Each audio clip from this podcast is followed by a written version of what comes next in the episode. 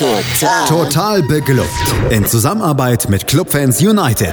Der Podcast für alle Glubberer.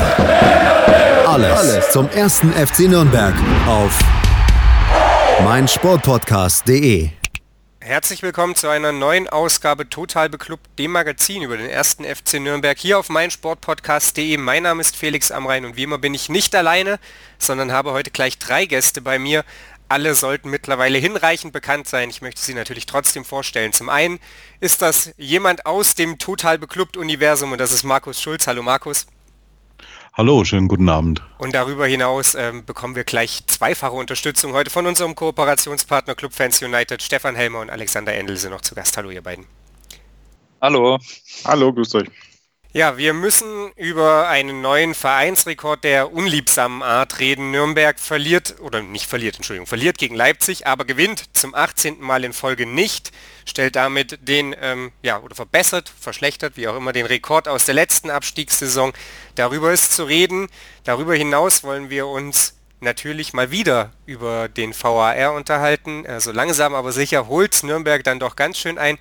Und wir wollen natürlich auch mal so ein kleines Fazit ziehen. Boris Schommers drei Spiele, ähm, wie sahen die bislang aus? Äh, was ist unser Fazit zum Interimstrainer des ersten FC Nürnberg? Und am Ende wollen wir darauf blicken, wie es weitergeht und zwar nicht nur in den nächsten Wochen, sondern wahrscheinlich über die Saison hinaus, denn ihr werdet es alle mitbekommen haben.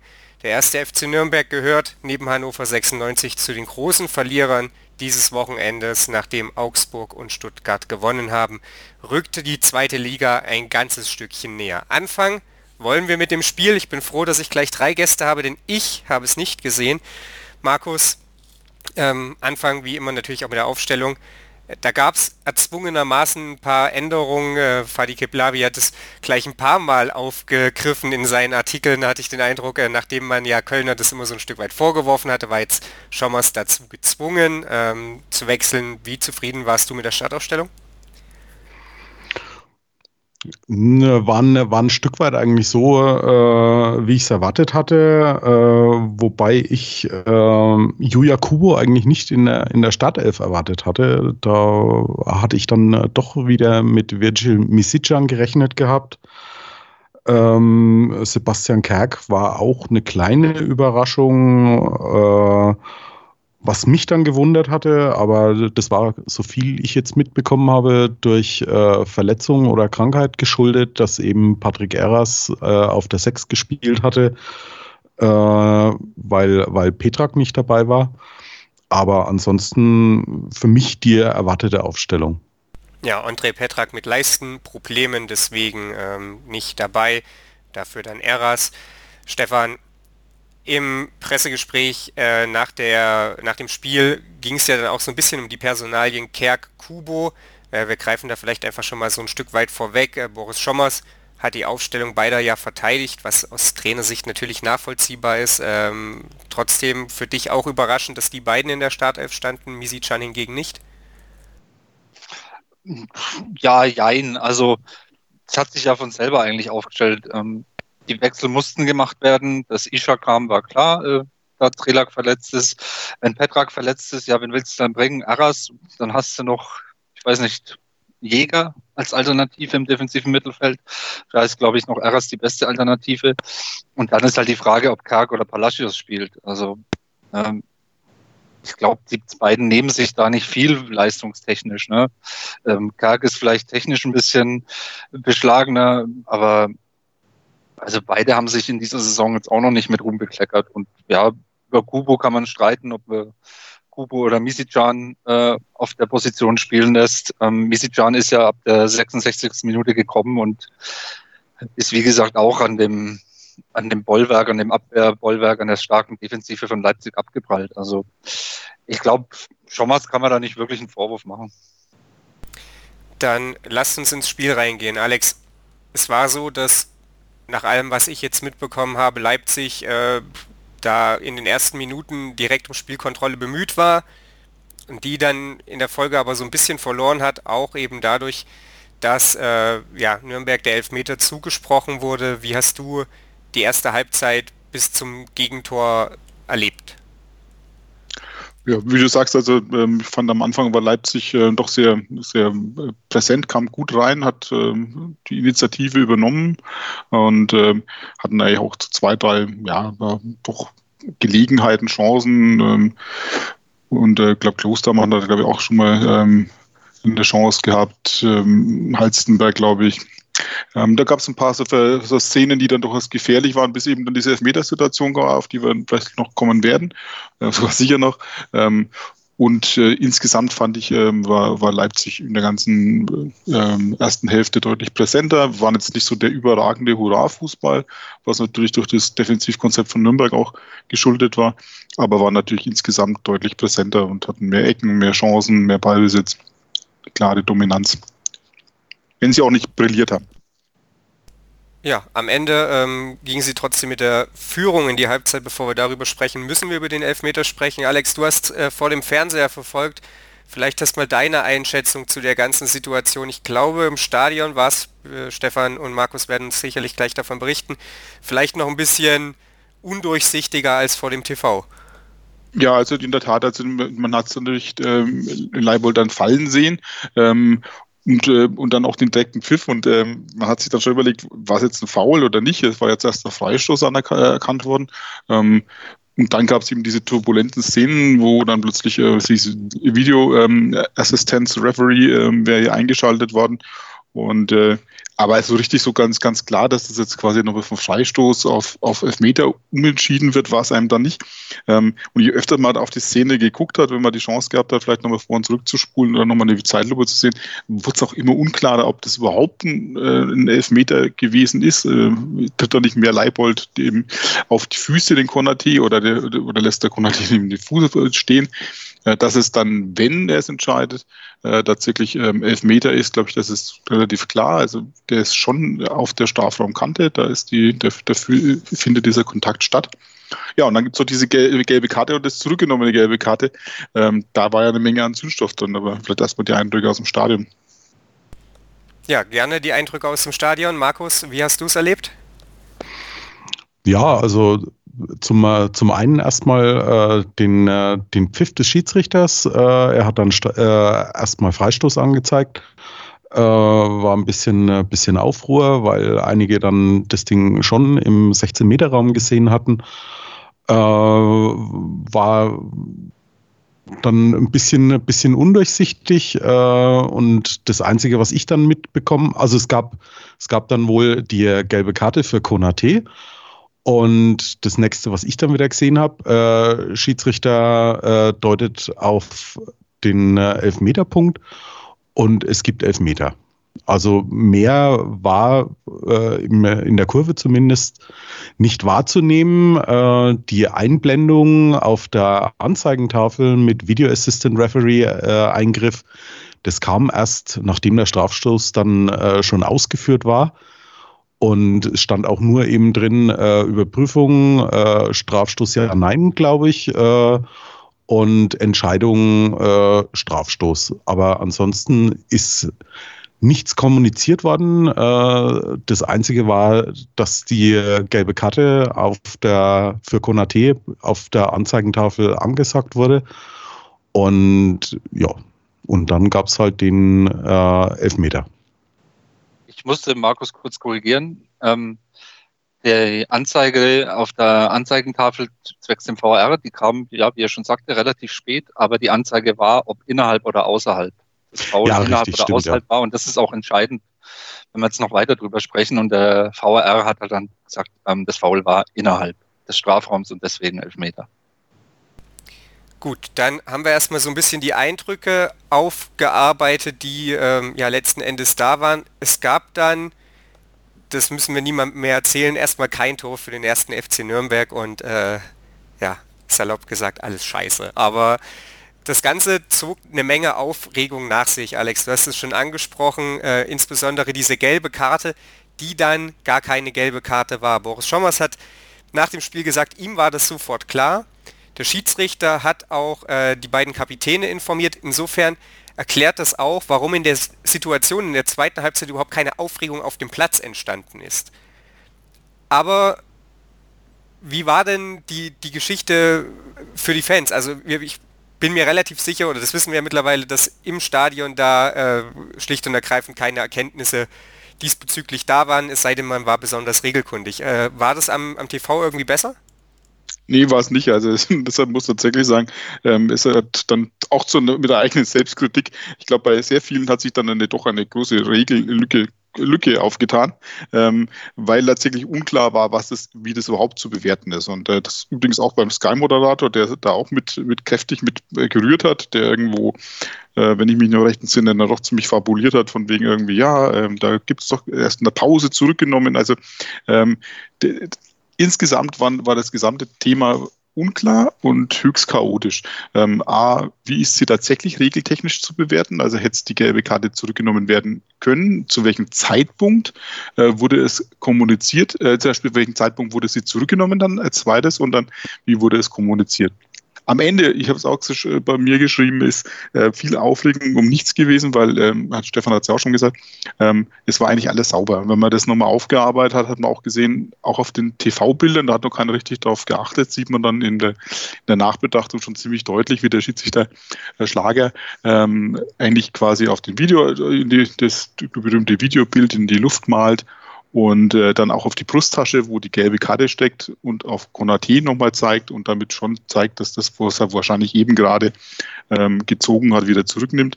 Also das wurde schon in dem Moment des Elfmeterpfiffs quasi kommuniziert und äh, auch regeltechnisch wurden wir dann anschließend alle nochmal aufgeklärt, wer der Aufklärung bedürfte. Dass es tatsächlich auch richtig ist.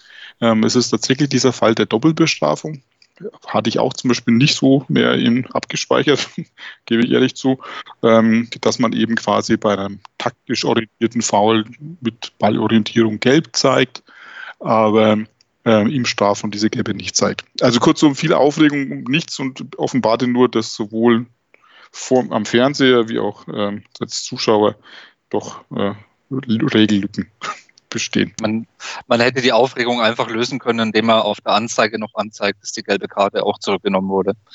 Dann hätte es, glaube ich, das war das einzige äh, Stück Information, was den Leuten im Stadion gefehlt hat, was halt im Trubel einfach untergeht.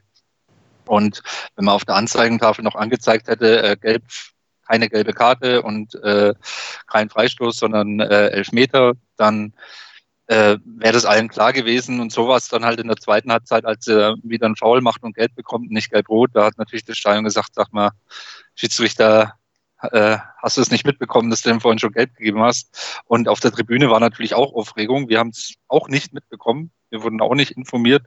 Ähm, ähm, das konnte man schlecht erkennen, dass der Schiedsrichter da die gelbe Karte zurückgenommen hat.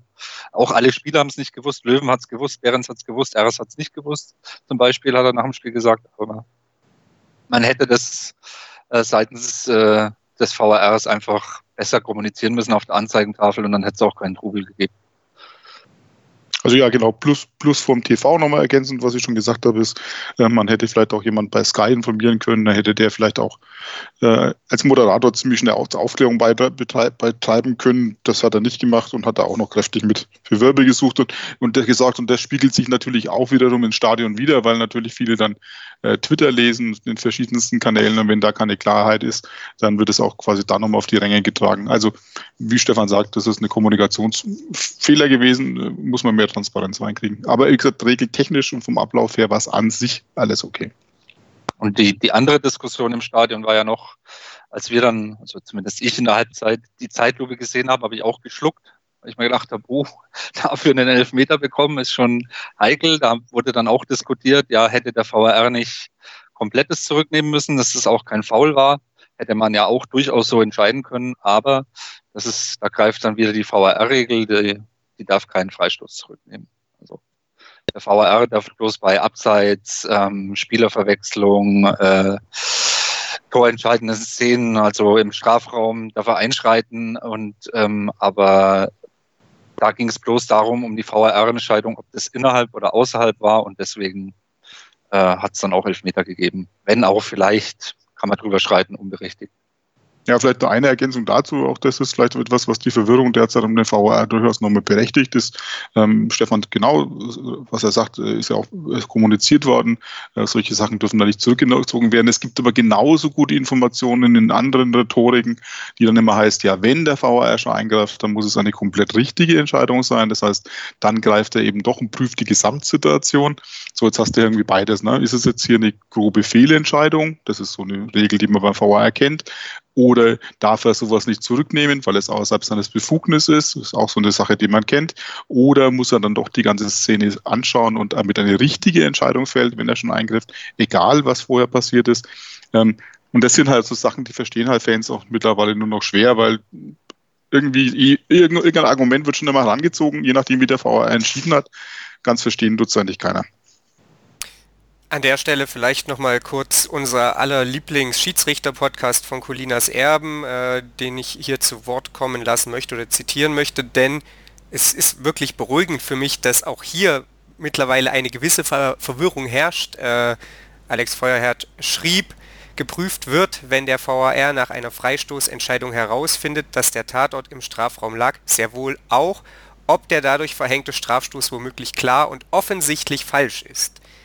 Und dann schreibt er weiter, das hatte ich ursprünglich anders verstanden, aber bei einem Review soll am Ende eben immer die komplett richtige Entscheidung stehen. Hier wurde die in einem Strafstoß korrigierte Entscheidung nicht als klar und offensichtlich falsch eingeschätzt. Daher blieb sie bestehen. Äh, und das war ja wiederum was, was Herr Rangnick nicht nachvollziehen konnte. Ähm, sicherlich auch äh, was, wo, worüber man ähm, ja, streiten kann, ob das Elfmeter ist oder nicht Elfmeter ist. Der Kicker war sich da ja beispielsweise äh, durchaus äh, ja, sehr sicher, dass der Elfmeter für, äh, für falsch ist. Äh, der VAR sah das anders. Am Ende war das alles äh, viel Trubel, der äh, teils aufgrund ja, unzureichender Kommunikation ähm, entstand und vor allem teils auch unnötig war, weil Hanno Behrens den Elfmeter sowieso gegen die Latte und weit zurück ins Feld gezimmert hat und damit den von Boris Schommers ja, mehrfach bemühten Türöffner dann äh, letzten Endes nicht liefern konnte. Stattdessen, und wir springen jetzt ein gutes Stück vor im Spiel, Markus, gab es dann, nachdem ähm, Martinia in der 37. Minute noch einen Halstenberg-Freistoß aus dem, ja, aus dem Eck wischen konnte, beziehungsweise dann so gegen den Pfosten klären konnte, in der 40. Minute nach einer Ecke das Tor durch Klostermann, der im Rückraum äh, relativ alleine stand und dann letzten Endes da äh, ja, Vollspann drauf hielt und das Ding letzten Endes im Tor versenkt hat.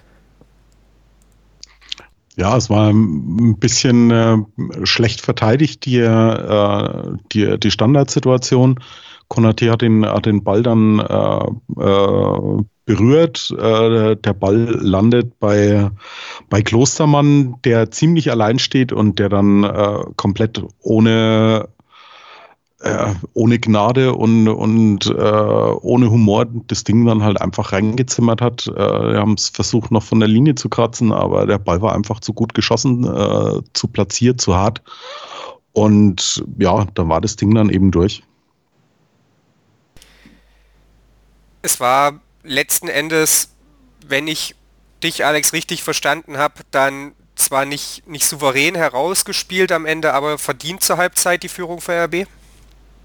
Ja, absolut verdient, ähm, weil, wie gesagt, ich glaube, Nürnberg hatte ähm, auch in der zweiten Halbzeit, wenn wir noch darauf zukommen, glaube ich, keinen einzigsten Torschuss. Also bis auf Misicjan, glaube ich, in der kurz vor Schluss.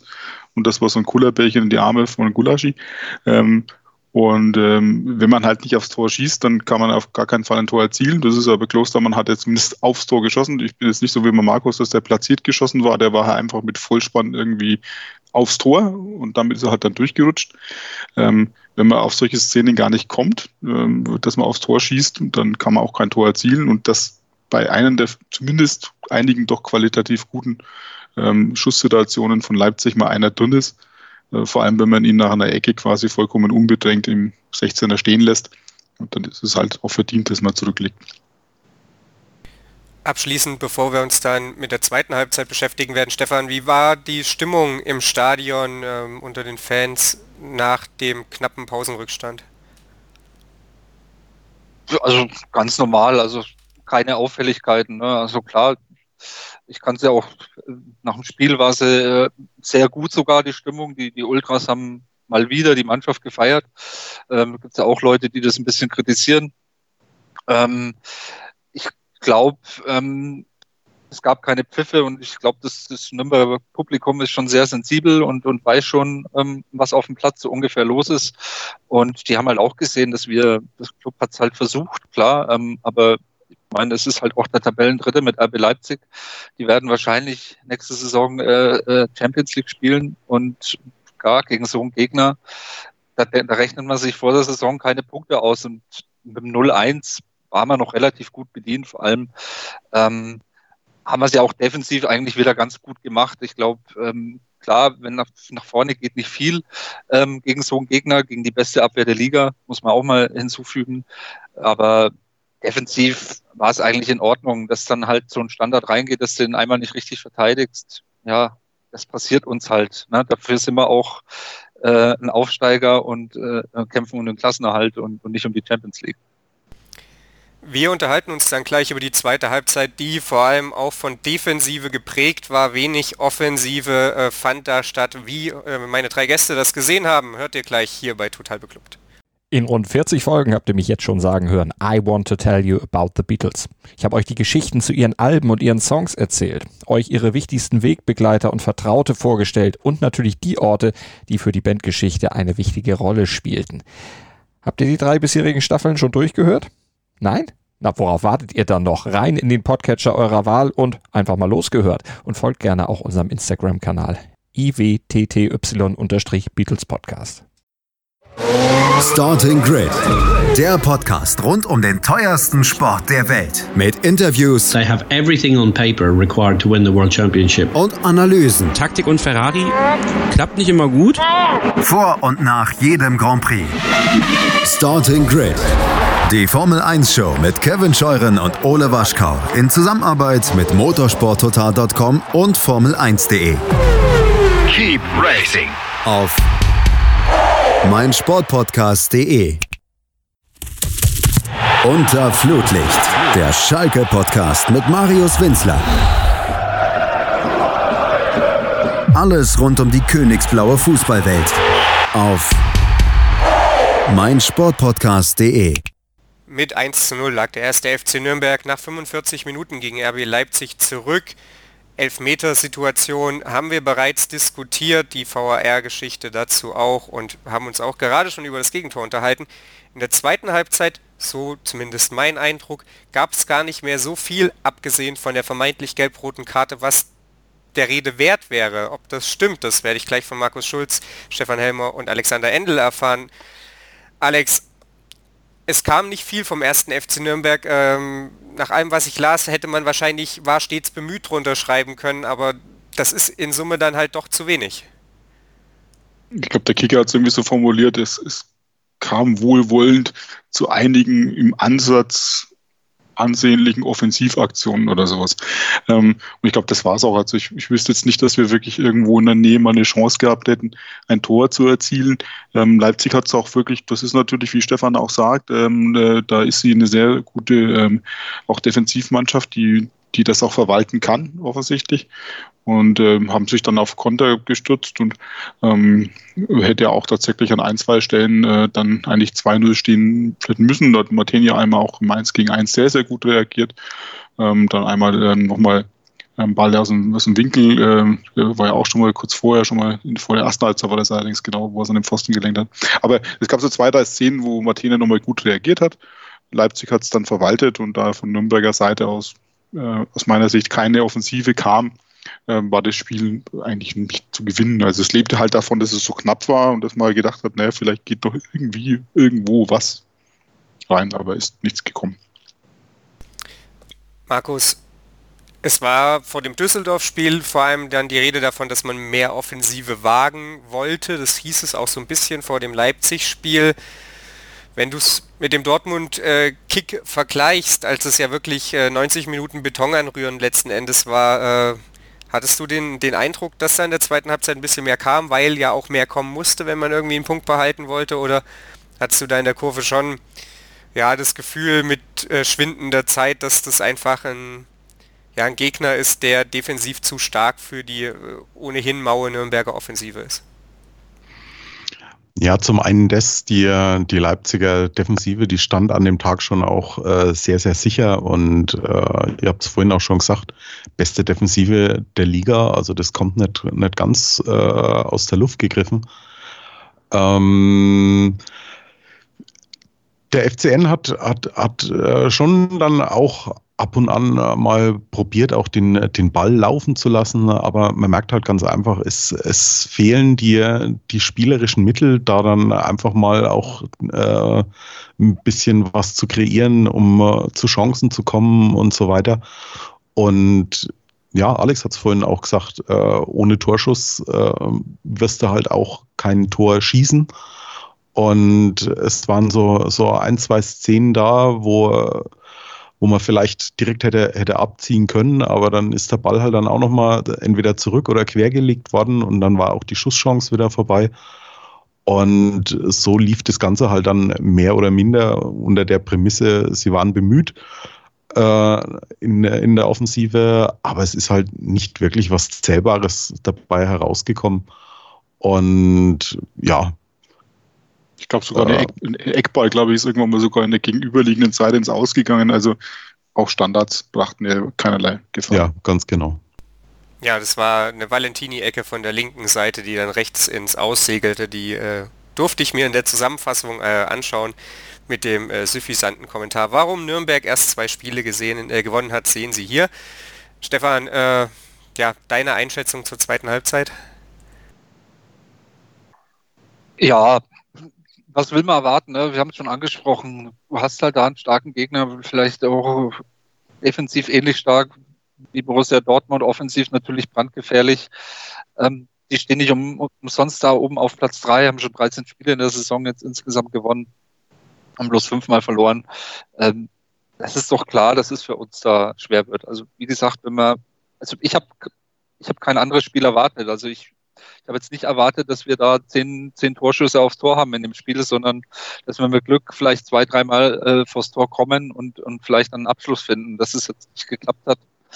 Ja, dass die Standards vielleicht geschossen werden, ja, kann jetzt auch, da kann jetzt keine Taktik oder sonst irgendwas dafür. Ne? Das sind die Spieler schon selbst dafür verantwortlich. Ich glaube, in der ersten Halbzeit wollten sie so, ein, so eine flache Ecke wieder reinbringen. Das hat ja schon ein paar Mal geklappt, auch in der zweiten Saison. Das ging, das ging auch komplett schief. Das hat ähm, Leipzig äh, schon gerochen und souverän verteidigt. Und die angesprochene Ecke von Valentini, ja, was, was will man dazu sagen? Ne? Ähm, am Ende steht halt trotzdem nur 0 zu 1 und das ist mir, wie gesagt, lieber als ein, als ein 0-6, ne? wenn man wenn man Abstiegskampf spielt, dann ist auch irgendwo die Tordifferenz wichtig und ich glaube, dass 0 zu 6 niemanden weiterbringt. Ich glaube, das 0 zu 1 ähm, hat uns trotz Niederlage ähm, schon wieder gezeigt, dass wir, wenn wir defensiv ähm, gut stehen und da unsere Disziplin bleiben dass wir wenig Gegentore bekommen. Und das hat sich jetzt, glaube ich, in den letzten drei Spielen äh, bewahrheitet. Klar, also ein Punkt wäre schon ein Gewinn gewesen für uns in dem Spiel. Ähm, jetzt haben wir es verloren, aber das war auch irgendwo äh, voraussehbar, meines Erachtens. Die nächsten Gegner äh, sind ein ähnliches Kaliber, Alex. Äh, inwiefern macht dir dieses Spiel da irgendwie Hoffnung oder ist es letzten Endes jetzt doch einfach ähm, ja das, was wir vor der Saison erwartet haben, dass Nürnberg da ja gegen, gegen die meisten Mannschaften einfach hoffen muss, dass es irgendwie mal zu einem Unentschieden reicht und, und für mehr wird es eben in aller Regel nicht lang. Oder teilst du da die Einschätzung von Boris Schommers? Der hat gesagt, das ist der Viertplatzierte, das war ja RB Leipzig vor dem Spieltag, mittlerweile sind sie Dritter. Da gibt es nur noch zwei Mannschaften, die dazwischen stehen, bei Borussia Dortmund oder die höher stehen. Borussia Dortmund äh, war ja schon Gegner des ersten FC Nürnberg äh, und alle anderen stehen dahinter. Und wenn wir gegen alle anderen so eine Leistung abliefern, dann holen wir da auch mal was. Ähm, ja, jetzt sind wir natürlich ganz schon am Eingemachten. Ähm, die Frage ist natürlich, geht schon in die Richtung, ähm, wie bewertet man eigentlich die, die Bilanz eigentlich von Schomas schon? Ähm, kommen wir ja gleich noch mit einem größeren Block, denke ich mal, dazu. Also für mich macht es keine Hoffnung. Ähm, da werde ich auch vielleicht dann nochmal etwas weiter ausführen, aber jetzt nicht an der Stelle, ähm, weil ich glaube halt, dass du ein Spiel, das du dich defensiv gestaltest, ähm, und das ist jetzt nicht das erste Spiel, gut, es hat alles seine Gründe, das eine war Dortmund, das andere war in Unterzahl. Ähm, wir werden sicherlich nochmal sehen, wie es gegen Hoffenheim und auch Eintracht Frankfurt läuft. Ähm, ich denke mal nicht viel anders. Ähm, wenn du im Fußball nicht daran interessiert bist und keine Idee hast, ein Tor zu schießen oder überhaupt drauf zu schießen und wenn es dann wenigstens durch eine Standard ist, das ist ja auch was, was man äh, trainieren kann, ähm, äh, wenn du keinerlei äh, Effektivität da vorne hast und keinerlei Gefahr versprühst, dann hast du nie eine Chance, ein Spiel zu gewinnen. Dann ist das höchste der Gefühle 0 zu 0 wie gegen Dortmund, das sicherlich eine gute Mannschaft ist, aber wie schlecht sie momentan drauf sind, sieht man auch, hat man auch gesehen im Spiel gegen Augsburg. Ähm, die haben nicht umsonst momentan seit auch seit ewigen Spielen kein Spiel mehr gewonnen. Und ähm, wenn du da halt nichts zu bieten hast und nichts, kein Konzept hast, dann wirst du gegen keine Mannschaft in dieser Liga einen Punkt holen, weil ähm, ohne Offensivkonzept und ohne Chancen keine Tore. Ja, äh, altberühmte Leier, die wir ja äh, schon mal unter Michael Kölner hatten, zur Ehrenrettung Dortmunds am letzten Spieltag haben sie 3 zu 2 gegen Leverkusen gewonnen. Äh, Markus, was äh, ja, nimmst du aus diesem Spiel mit? Äh, Stefan hat es angesprochen, Stimmung im Stadion eigentlich eher positiv. Äh, wie ging es dir persönlich? Ja, also äh, ich glaube, jeder, der irgendwie was anderes als eine Niederlage gegen, äh, gegen RB Leipzig äh, erwartet hat, der ähm, hat, hat wahrscheinlich ein bisschen, äh, der glaubt noch an, an, an Nikolaus und, und an das Christkind. Ähm, es war von vornherein eigentlich klar, dass wir, dass wir in dem, in dem Spiel nicht wirklich eine, eine Chance haben werden. Dafür äh, haben wir uns, denke ich, ganz gut verkauft. Ja, die Offensive, die war eigentlich so gut wie nicht vorhanden, aber zumindest war man, war man defensiv äh, doch recht stabil gestanden. Es waren zwar ein, zwei Situationen, äh, wo, wir, wo wir ein bisschen gewackelt haben. Martinia musste dann auch ab und an äh, nochmal sein, sein Können zeigen.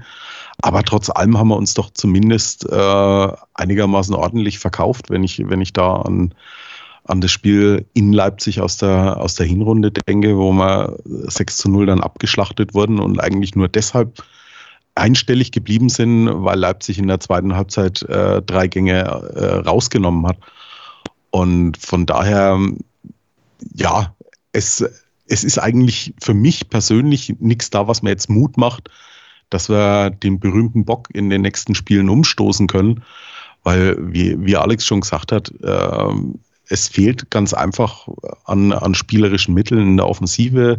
Es fehlt eine Idee und ähm, ja, wir, wir, wir können uns halt trotz allem nicht auf mehr äh, konzentrieren, als zu versuchen, möglichst lang die Null zu halten oder vielleicht halten wir sie auch 90 Minuten. Aber ähm, so, so richtig, ich meine, 18, 18 Tore bislang in dieser Saison, das ist eigentlich die, die deutlichste Sprache, die, die wir da überhaupt äh, haben können. Und von daher glaube ich auch, äh, gibt es keinen, keinen großen Mutmacher für die nächsten Spiele. Also ich lehne mich mal aus dem Fenster und sage, wenn wir schon von Beginn an in der Saison äh, so taktisch diszipliniert defensiv gespielt hätten, dann hätten wir deutlich mehr als 13 Punkte. Und ähm, offensiv war es vorher schlecht, ist es jetzt nicht gut. Ähm, ja, also das Problem, wir haben es, glaube ich, in dem Podcast auch in der Vorrunde schon angesprochen, ähm, dass uns äh, äh, in der, in der Zentrale, in der Offensive, dass uns da was fehlt, dass wir keinen Ballverteiler haben. Ähm, Kubo hat nie gespielt auf der Position, wo er es eigentlich schon mal ganz gut gemacht hat bei uns. Und ähm, im Winter ist halt nichts passiert und deswegen glaube ich, stehen wir jetzt auch da, wo wir stehen. Aber ich glaube trotzdem, wenn wir defensiv ein bisschen äh, so gespielt hätten schon in der Vorrunde wie jetzt, dann hätten wir bestimmt schon vielleicht dann 17 Punkte Minimum und dann sehe es auch, glaube ich, nicht ganz so düster aus. Wobei man dann die Frage stellen muss, wer, wie die Tore hätten fallen dürfen, um, um Punkte zu holen. Ja, es hätte ja schon geholfen, nicht die dummen Gegentore zu bekommen, die wir auch in der Vorrunde angesprochen haben, die immer äh, das gleiche Muster waren, weil dann du einfach hätte, dann hätte man aber, bist. Dann hätte man aber 17 Mal unentschieden spielen müssen. Es hätte bloß viermal gereicht, statt zu verlieren, dann hättest du 17 Punkte. Ja gut, aber das ist halt vielleicht die Frage, die wir gleich stellen müssen. Hätten wir auch die beiden Spiele gewonnen, äh, die wir gewonnen haben, weil, wie gesagt, ohne Offensivkonzept, ohne jeglichen Ansatz nach vorne zu spielen, hätte man auch die beiden Spiele da nicht gewonnen. Aber das werden wir ja gleich noch Ja, aber dann musst du mir das Offensivkonzept der anderen 14 Spiele davor erklären, weil da habe ich auch keins gesehen wo können wir später nochmal drüber sprechen. Also es ist auf jeden Fall Gesprächsbedarf da. Ähm, das sollte jetzt schon klar sein. Festzuhalten bleibt aber auch, dass sowohl Hannover 96, die äh, ja gegen den VfB Stuttgart richtig unter die Räder gekommen sind, als auch der erste FC Nürnberg angesichts eben des Stuttgarter und des Augsburger Sieges die Verlierer im Abstiegskampf sind. Es ist gefühlt ein Zweikampf um Platz 18 geworden aus dem Vierer Schneckenrennen. Äh, der Rückstand des ersten FC Nürnberg auf den Relegationsplatz beträgt jetzt sechs Punkte und auf äh, den ersten Nicht-Abstiegsplatz sogar acht. Ähm, und das lässt natürlich äh, ja die Zukunftsprognosen nicht unbedingt optimistischer erscheinen. Wir werden uns gleich hier auf meinen Sportpodcast De darüber unterhalten, wie unser Zwischenfazit zu Boris Schommers ausfällt. Drei Spiele unter ihm sind gespielt. Äh, wir haben gerade eben schon gehört, die Ansichten sind da vielleicht etwas verschieden. Also dranbleiben bei Total Beklubbt. Aufpassen, Pascale aufpassen, nicht auf die Schulter gehen, in die Brücke, ja, er hält es. Das darf doch nicht wahr sein. Ringercast mit Malte Asmus. In Zusammenarbeit mit dem Deutschen Ringerbund erhältst du exklusive Inhalte zum deutschen Ringersport. Jede Woche neu. Auf meinsportpodcast.de. Chip and Charge, der Tennis-Podcast mit Andreas Thies und Philipp Jobert. Alle Infos zum aktuellen Tennisgeschehen um den Platz. Jeder Sieg gegen, gegen Roger ist sehr speziell. Am Platz. Und sie ist eine, die von der Grundlinie so viel kann, die so eine tolle Übersicht hat, aber die nie die ganz großen Höhen erreichen wird, wenn diese beiden Schläge nicht klappen. Auf dem Platz. Vor die Füße von Sosa, dessen Rückhand landet, Longline im Netz, Einstand. Chip and Charge. Auf meinsportpodcast.de Boris Schommers ist seit drei Spielen Interimstrainer beim ersten FC Nürnberg und damit hauptverantwortlich für das, was abgesehen eben von den elf Mannen, die da auf dem Feld stehen, auf dem Feld passiert. Äh, er gibt die Marschrichtung vor und die ist hauptsächlich defensiv. Gegen Borussia Dortmund gab es dann ein 0 zu 0. Gegen Fortuna Düsseldorf gab es ein 1 zu 2. Äh, wir haben darüber gesprochen, wie das zustande kam. Das ähm, ja, vielleicht auch nur mäßig als Muster taugt. Und jetzt äh, war mit Leipzig das nächste Schwergewicht in Nürnberg zu Gast und die gewann 1 zu 0. Also die Bilanz nach drei Spielen ist ähm, ja ein Tor, drei Gegentore, ein Punkt. Äh, das ist sicherlich auch nicht ähm, ja, das, was es braucht, um nicht abzusteigen. Wir wollen uns nun darüber unterhalten, äh, wie ja, unser Fazit abgesehen von den Zahlen zu ihm ausfällt. Und äh, ja, zuerst äh, gebe ich das Wort an Alexander Endel. Ich da vorlegen, ist das schön. Ähm, ja, es ist natürlich, ich sag's mal so, es ist natürlich für Schommers vollkommen undankbar. Ähm, wir kennen die Situation, übernimmt eine Mannschaft, die eh schon mit dem Rücken zur Wand steht, ähm, dass auch noch Strellack mittlerweile schwer verletzt ist, ähm, ist nur fast nur noch eine Randnotiz. Ähm, äh, und äh, das ist natürlich ein Problem. Äh, die Mannschaft funktioniert nicht. Sie hat sicherlich auch interne Defizite. Ähm, auch keinen Leader hat sich nicht gefunden bisher in der Saison. Das war was, was der Funkel so schön über Düsseldorf gesagt hat, dass sich die Mannschaft einfach irgendwann im Laufe der Saison bei Düsseldorf gefunden hat. Das ist in Nürnberg scheinbar nicht passiert. Und äh, deswegen natürlich noch schwierige Gegner gewesen, gar kein Thema, plus natürlich eine, eine rote Karte früh äh, durch einen individuellen, kompletten Fauxpas von Pereira äh, in Düsseldorf. Ähm, da ist nicht viel zu erben, das ist, ist ja vollkommen unbestritten. Das ist ja die Frage und das ist die, die, die hat es, hat überhaupt dieser Wechsel auch schon mal Sinn gemacht und das ist nicht eine Frage, ähm, ob sie, weil man an Kölner so toll äh, gefunden hat, sondern macht, macht, hat ein Wechsel überhaupt noch Sinn gemacht an der Stelle. Und wenn er ähm, vollzogen worden ist, dann warum auf Schommers. Ähm, für mich, aber das ist eine ganz persönliche, hat es nichts mit Köln und auch nichts mit Schommers zu tun, sondern ist dieser ganze Wechsel auf der Trainerposition eine vollkommen sinnfreie Aktion gewesen, die uns keinen Deut weitergebracht hat, nur ähm, auch keine Hoffnung gebracht hat, keinen Schritt nach vorne gebracht hat. Ähm, sich nach hinten reinzustellen und zu mauern und damit zu hoffen, äh, besseres Gesicht zu zeigen, bringt uns auch keinen Meter an einem Nichtabstieg weiter, meiner Ansicht. Also kurzum, eine vollkommen verschossene und, und äh, unnötige Situation, um uns den ganzen Verein in die absolute Disbalance zu bringen. Äh, hätte man sich von Kölner trennen wollen, hätte man das im Winter tun müssen. Tut man es nicht, hätte man es durchziehen müssen, meine Meinung. Eins von beiden, so hat man den Mischweg, der alles in Frage gestellt hat und auf den Kopf gestellt hat. Führungslosigkeit, kein Trainer. Schommers ist für mich auch kein Bundesliga-Trainer. Ähm, mag man von Köln auch denken, was er will. Vielleicht ist es auch keiner gewesen, aber Schommers ist es auch nicht. Ähm, also kurzum eine sinnfreie Aktion, die auch nichts gebracht hat und dann nichts bringt. Jetzt können wir mal gucken, was wir aus dem scharfen Haufen FC Nürnberg bis zum Ende der Saison machen. Markus, wie ist deine Einschätzung zum Trainerwechsel und zu den ersten drei Spielen unter Boris Schommers? Ja, ich bin, ich bin ein bisschen hin und her gerissen. Also auf der, auf der einen Seite ähm, möchte ich die kleine Kontroverse zwischen, zwischen Alex und Stefan von äh, vor der Pause nochmal kurz aufgreifen. Entschuldigung. Ähm, ich bin, ich bin auch der Meinung, dass wir, hätten wir äh, schon zu Beginn der Saison ein bisschen mehr auf die Defensive geachtet, wir mit Sicherheit den einen oder anderen Punkt mehr hätten. Ähm, ob das jetzt reichen würde, dass wir, dass wir jenseits der, der Abstiegsränge wären, das wage ich jetzt auch mal ganz, ganz stark zu bezweifeln. Ähm, was, was äh, von, von daher ist, ist diese Stabilität in der Defensive eigentlich für mich das Einzige, was der, was der Trainerwechsel gebracht hat. Ähm, wenn man, wenn man sich äh, die, die Offensive mal anschaut, ich glaube, äh, so langsam aber sicher relativiert sich äh, so ein Vorwurf, den man Michael Kölner immer gemacht hat, nämlich äh, seine, seine Wechselspielchen, Leute von der Tribüne in die Startelf und, und zurück und so weiter. Ähm, die Problematik ist halt ganz einfach das, äh, Michael Kölner hat probiert, in der, äh, mit, mit dem vorhandenen Material, was da ist, das Bestmögliche rauszuholen. Und äh, wenn wir ganz ehrlich sind, in der, in der Offensive hat jetzt die ganze Saison eigentlich kein einziger Spieler in, in irgendeiner Art und Weise großartig überzeugt.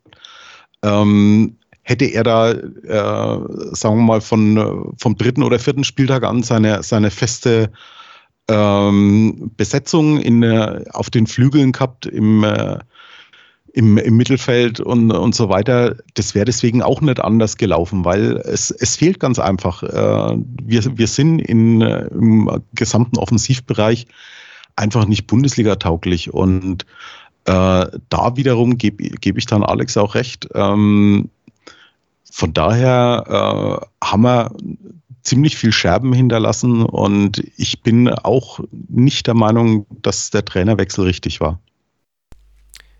Dann zu guter Letzt erstmal Stefan mit seinem Fazit zu Boris Schommers respektive dem Trainerwechsel. Also was man ganz klar gesehen hat, ist natürlich die Defensive, das haben wir jetzt auch mehrmals angesprochen. Ich denke, Schommers ja, Einstieg war sehr gut. Ähm, er hat natürlich, wie schon gesagt, ein bisschen so die Arschkarte. Er musste als erstes gegen Dortmund spielen. Ähm, dann spielt er gegen Düsseldorf ab der zweiten Minute mit zehn Mann. Jetzt hat er RB Leipzig, dann kommt mit Hoffenheim ein starker Gegner, dann kommt mit Frankfurt, glaube ich, ähm, die Überraschung der Saison für mich, dass die jetzt diese Saison wieder so stark sind, sowohl in der Liga als auch äh, international. Äh, und dann kommt dann mal Augsburg, glaube ich, in, in drei Wochen ein Gegner, wo man sagen müsste, ja, okay, da, da müsste man mal gucken, wie es dann, wie das Offensivkonzept äh, äh, wirklich aussieht oder wie es aussehen könnte von Schommers. Das ist alles schwer zu bewerten für mich. Ich finde, defensiv ist es, ist es richtig gut. Es ist für das, was wir an Spielermaterial haben, ähm, ja schon fast sehr gut, was wir da machen. Ähm, aus dem Spiel heraus haben wir, glaube ich, in den drei Spielen kein Tor kassiert. Sicherlich gehört auch ein guter Torwart dazu, aber im Abstiegskampf brauchst du immer einen guten Torwart. So ist es halt nun mal. Ähm, ja, schwierig zu bewerten. Und ob der Wechsel Sinn machte oder nicht, also ich glaube ja, weil die Stimmung insgesamt, ähm, wenn man hier in Nürnberg lebt und wohnt und das so mitbekommt, was hier so los ist, die Stimmung war äh, mit Kölner total am Kippen. Den hat wirklich, die wenigsten hier haben den noch für voll genommen. Ähm, der Gipfel war natürlich auch dieses ähm, ähm, verkorkste DFB-Pokalspiel, wenn man dann von Konsolidierung spricht und sagt, wir sind auf jeden Fall nicht angewiesen und, und, und lässt dann zwei Millionen im, im DFB-Pokal so liegen, dann ist das schon desaströs. Ähm, mit der Vorgeschichte, dass man im Winter schon, was man jetzt im Nachhinein so hört, schon nachgedacht hat über den Trainerwechsel, aber sich dann von Bornemann hat breitschlagen lassen, dass das doch alles, alles tutti ist. Dann nun Ivo Ilicevic holt, der jetzt ähm, immer noch nicht fit ist, der jetzt am Wochenende in der U21 gespielt hat und äh, nach 70 Minuten aus dem letzten Loch gepfiffen hat und noch dazu keine gute Leistung gebracht hat, dann ist es einfach dünn. Also ich gehe mit, dass der Wechsel zu spät war, das auf jeden Fall, weil es natürlich jetzt für Schommers undankbar ist, dass er jetzt da äh, schon am Abgrund stehend noch irgendwie was retten soll und eigentlich nur noch große Gegner vor der Nase hat. Dann wird es natürlich schwierig. Ähm, meines Erachtens hätte man im Winter schon handeln müssen, aber da war, glaube ich, das Dilemma, dass der Bund zwischen Bordemann und Kölner so eng war, dass da von vornherein klar war, dass da, dass da nichts passieren wird.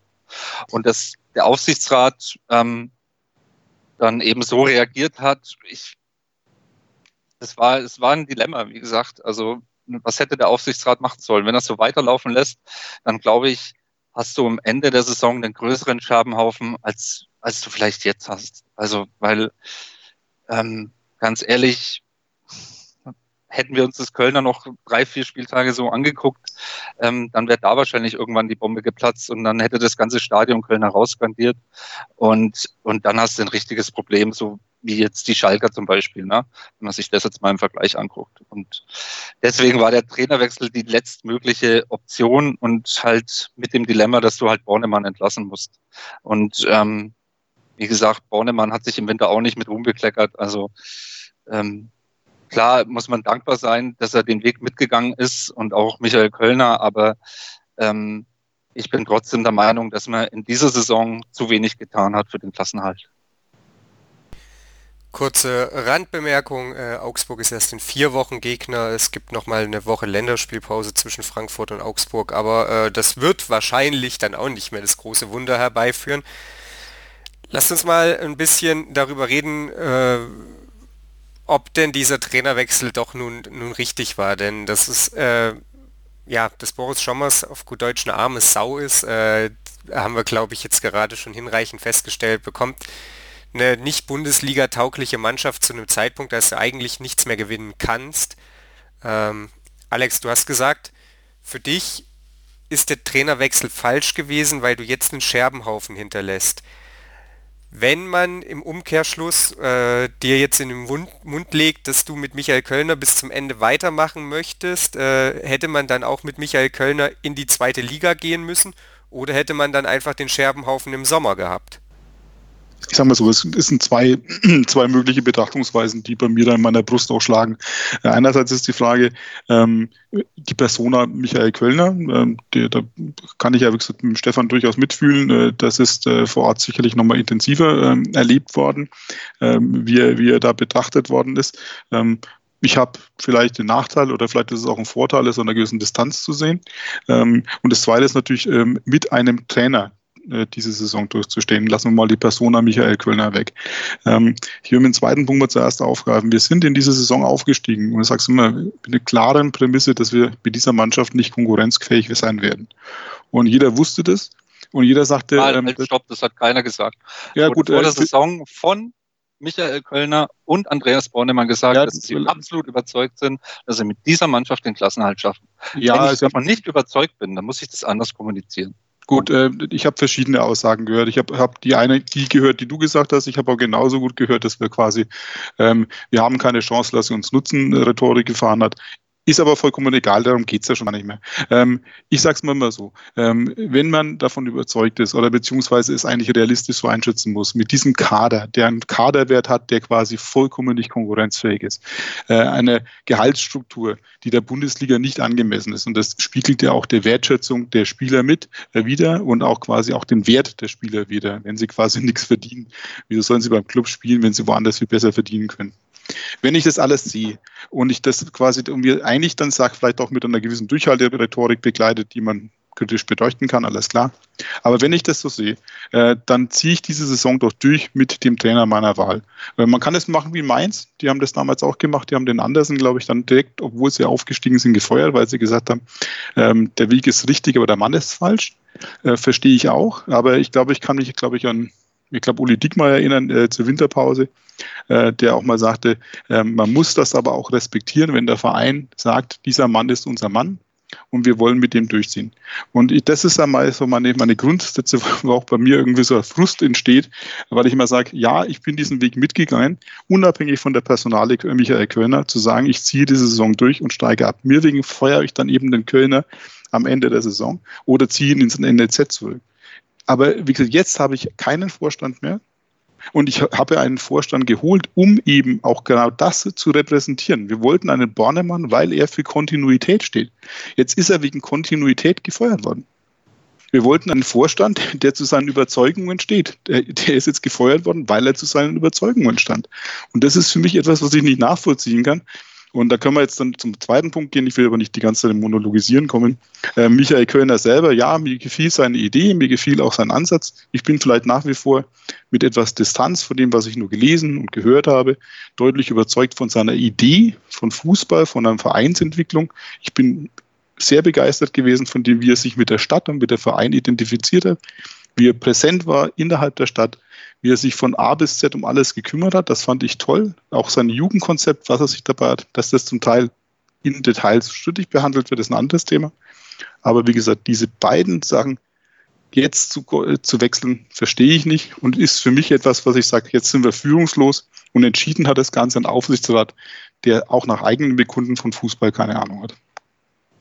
Noch dazu muss man ja eins sagen, ähm, egal in, äh, ob man jetzt noch irgendwie die Hoffnung auf, auf den Klassenerhalt hat oder nicht, äh, jetzt muss die Planung in der Zwischenzeit schon längst angelaufen sein für die kommende Saison, egal ob in Liga 1 oder Liga 2.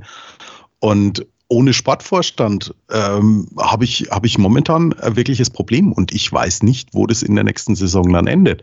Weil ähm, wir haben wir es die ganzen letzten Jahre immer gesagt, äh, wir wissen nicht, in welcher Liga wir in der nächsten Saison spielen. Und äh, du, du musst dich aber halt auch entsprechend um, um Spieler kümmern. Ich meine, äh, da sind wir uns alle drüber einig, äh, die Mannschaft, so wie sie im Moment auf dem Platz steht, wird nicht äh, exakt die sein, die dann im, im nächsten Jahr womöglich in der zweiten Liga auflaufen wird. Aber um das Ganze äh, überhaupt ein bisschen zu regulieren und, und, und zu steuern, brauchst du einen Sportvorstand und den haben wir nicht. Und ich habe ehrlich gesagt noch keine Hoffnung, dass wir den äh, innerhalb der nächsten zwei Wochen präsentieren. Und das ist alles Zeit, die uns, die uns weggeht. Und äh, die, die ganze Konsolidierung, die wir vorangetrieben haben, zumindest auch im, im, im sportlichen Bereich, das äh, knallt uns halt jetzt gleich wieder um, um Welten nach hinten zurück dann. Also ich sehe es nicht so ganz extrem, weil ähm, wenn man eine Idee, eine Idee hat, zum Beispiel von Konsolidierung und so weiter, äh, wie man das vorantreiben will, dass man mit junge Spieler ausbilden will und so weiter, dann muss das von Vereinsseite meines Erachtens unabhängig von den handelnden Personen sein. Weil das, dass dir ein Trainer mal wegfällt ob, ob du ihn feuerst oder ob ein anderer Verein sagt, ich finde euren Trainer so toll und den will ich haben, das kann dir ja immer passieren. Das kann dir auch beim Sportverstand passieren.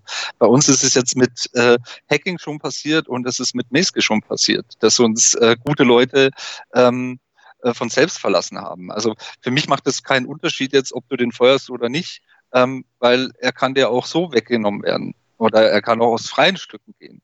Deswegen musst du doch als Verein, äh, sag ich mal, einen Plan haben, ähm, der unabhängig von den Personen ist. Das hat ja auch äh, mit der Disruption äh, der Gretlein auf der äh, Pre Pressekonferenz nach der Entlassung von Bornemann gesagt.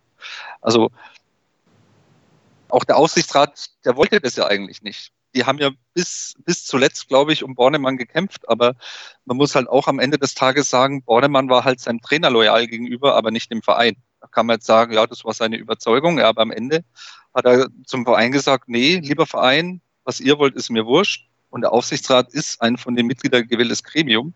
Ähm, ich bleibe am Bau, ich halte an, an Kölner fest und äh, hat dadurch seinen Mut, Mut äh, gut nehmen müssen.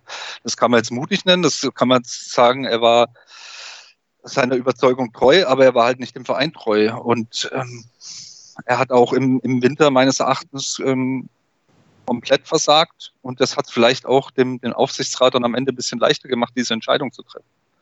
Aber klar, hängen wir jetzt ein bisschen in der Luft. Ich glaube, nächste Woche soll, ähm, soll der neue Sportvorstand kommen.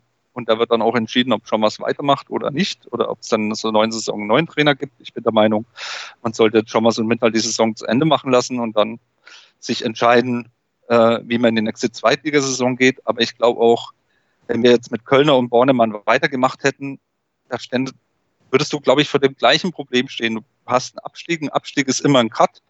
Ähm, da werden die Spieler verlassen, da werden Spieler gehen, die Angebote dann bekommen aus der ersten Liga. Da werden wahrscheinlich Vereine wie Freiburg, Düsseldorf, Mainz, Augsburg, falls die die Klasse halten, ähm, natürlich auch nach Nürnberg schauen, wie man da gebrauchen kann. Und äh, die Spieler sind dann höchstwahrscheinlich weg.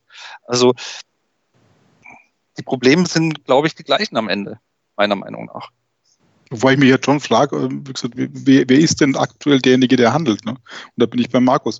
Wer, wer, wer spricht aktuell mit den Spielern? Wer kümmert sich um Vertragsverlängerungen? Wer schaut sich nach dem Scouting um? Äh, wer kümmert sich jetzt momentan um das Nachwuchsleistungszentrum außer dem, dem Adelmann? Ähm, wie, wie, wie, wie geht die Perspektive? Wieso soll ein Spieler nächstes Jahr zum Club kommen? Für was? Ähm, für, für welche Spielidee? Für, für ja, was steht? Aber, für was steht ja. der FC Nürnberg? Er hat ja äh, nicht einmal einen Ansprechpartner da. Aber wer die, darf ich mal ganz kurz einhaken, wäre denn die Spielidee überhaupt da gewesen, wenn wir doch gesagt hätten, wir feuern den Trainer am Ende der Saison? Und ich erinnere an unsere jüngere Vergangenheit, da wurden Spieler am Trainer vorbei verpflichtet. Und dann haben wir uns immer gefragt, warum haben wir den geholt? Und ja, ich glaube, da, da, bin ich schon beim Stefan. Also, dass, dass, äh, dass man grundsätzlich ähm, als Verein die Souveränität haben muss, von Personen unabhängig zu sein. Das heißt, sowohl vom Vorstand wie auch vom Trainer. Deswegen sage ich auch, Mainz hat es auch gemacht, hat den anderen damals gefeuert, trotz Aufstieg, weil man eben überzeugt war, dass es nicht der Trainer, der die Spielidee, das verkörpert, was Mainz sein soll trotz Aufstieg. Und äh, das verstehe ich durchaus und das muss man auch durchaus machen. Aber momentan, Schommers steht für nichts. Schommers ist ein Platzhalter. Ähm, der hat keinerlei Erfahrung. Ähm, der hat auch keinerlei Ausstrahlung, was er spielen lässt. Gut, das ist gesagt, ein bisschen jetzt gemein nach solchen drei Spielen, aber äh, vielleicht belehrt er uns eines Besseren. Ist eben auch nichts, was ähm, mir irgendwelche Zukunft gibt, dass das der FC Nürnberg ist, mit dem er in der zweiten Liga irgendwie erfolgreich Fußball spielen kann oder weswegen irgendein Spieler zum Club kommen will, äh, weil er sagt, ja, ich komme zu diesem Verein, der nichts macht außer hinten Mauern und hoffen, dass vorne irgendein Ball reinklatscht. Das hat man mal auch schon in anderen Zeiten. Ähm, da bin ich vielleicht ein bisschen Ding. Klar, wie gesagt, äh, der, die Idee, die geboren worden ist und die vielleicht zu Unrecht für das Namen trägt. Also, bitte, welche Idee? Also die ich Idee, verstehe diese, das, da tue ich mir echt schwer, ich verstehe diese Idee nicht. Ich habe in dieser Saison keine Idee gesehen. Also wirklich die, keine Idee. Ja, die Idee war, die Idee war, die Idee war quasi, wenn ich mir erinnere, wie gesagt, wie, wie Kölner kam, äh, sah das Nürnberger Spiel grausenhaft aus. Äh, das war nämlich nur noch darauf angelegt, lange Bälle zu spielen. Auch ähm, gerade ähm, in der beinahe Relegationssaison war es leider auch so. Wir hatten nur lange Bälle auf Burgstall oder Frühgrug gespielt, hatten keinerlei Spielkultur und Kölner kam und hat Flachbordspiel hinten raus spielen lassen. Äh, das mag man jetzt erfolgreich oder nicht erfolgreich betrachten, aber das war eine Spielidee, dass man sagt, wir wollen Fußball spielen. Und mit dieser Idee, Fußball zu spielen, das ist nicht immer, hat nicht mehr geklappt, sind wir immerhin aufgestiegen. Auch wenn es nicht immer alles schön aussah.